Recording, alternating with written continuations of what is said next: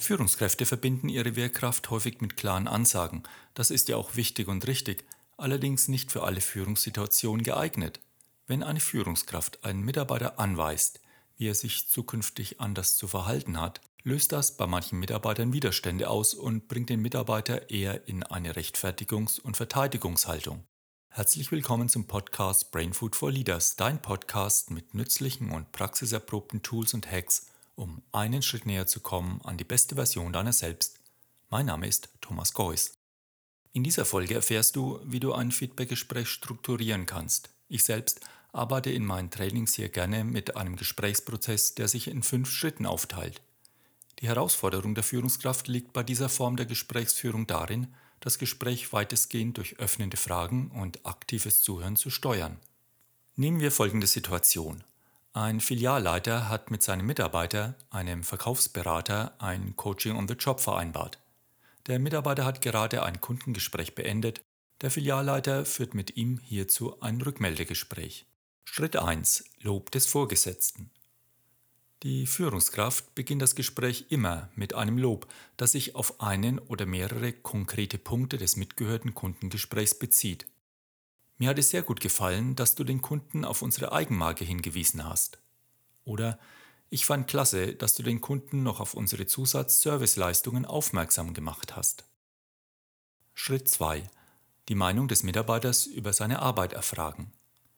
Die Führungskraft fragt den Mitarbeiter nun erst einmal nach seinem eigenen Eindruck. Wie geht es dir jetzt nach dem Kundengespräch? Was denkst du darüber? Was hältst du von der Reaktion des Kunden? Der Mitarbeiter kann sich jetzt frei äußern, seinen Gefühlen Ausdruck verleihen, wie zum Beispiel auch Dampf ablassen und auch sagen, was aus seiner Sicht gut gelaufen ist und auch schiefgegangen ist. Schritt 3. Erfolge aus Sicht des Mitarbeiters. Jetzt lenkt die Führungskraft die Aufmerksamkeit des Mitarbeiters darauf, was ihm nach seiner Meinung besonders gut gelungen ist. Sie bittet den Mitarbeiter, so viele gelungene Eindrücke wie möglich zu nennen. Negative Kommentare werden erst einmal ignoriert. Dadurch kann es gelingen, dass der Mitarbeiter nicht nur seine erfolgreichen Verhaltensweisen erkennt, sondern auch über sich selbst und seine Arbeit positiv denkt. Was ist dir in diesem Kundengespräch besonders gut gelungen? Was hast du gut hinbekommen?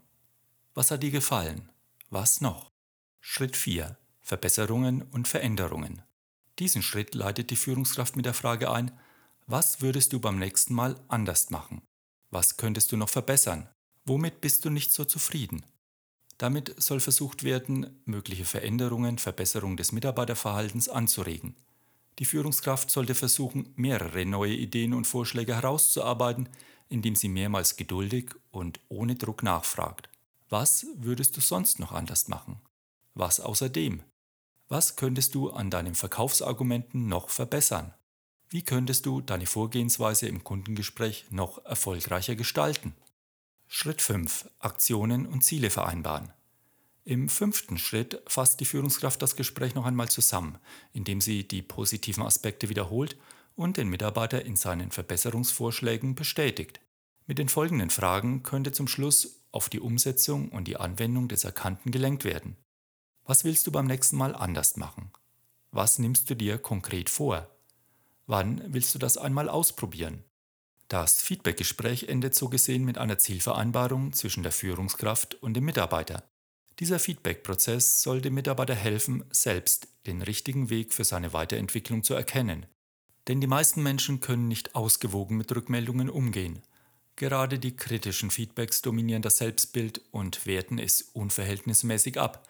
Und der Führungsalltag zeigt häufig, dass Mitarbeiter oft alle positiven Feedbacks ignorieren wegen einer einzigen kritischen Rückmeldung, die sie wie hypnotisch in den Bann zieht und nicht mehr loslassen können. Durch Feedback entsteht eine Beziehung zwischen dem Mitarbeiter und der Führungskraft. Es können frühzeitig potenzielle Konflikte und mögliche Probleme thematisiert und zielführende Verhaltensweisen gestärkt werden. Es lohnt sich also, die Mitarbeiter zu regelmäßig stattfindenden Feedbackgesprächen einzuladen. Falls dich der hier beschriebene Feedback-Prozess interessiert, schicke ich dir gerne eine Zusammenfassung der fünf Schritte zu, melde dich einfach bei mir. Du erreichst mich unter thomas at brainfoodforleaders.com. Und weitere Podcasts findest du wie immer auf unserer Webseite, bei iTunes oder auch bei Spotify. Du kannst uns auch gerne deine Erfahrungen mitteilen. Ich freue mich von dir zu lesen, zum Beispiel über unsere Instagram- oder Facebook-Seite und wenn du unseren Podcast Freunden weiterempfiehlst, die davon profitieren könnten. Vielen Dank dir fürs Zuhören, eine gute Zeit und weiterhin gutes Gelingen. Lead Your Life, dein Thomas.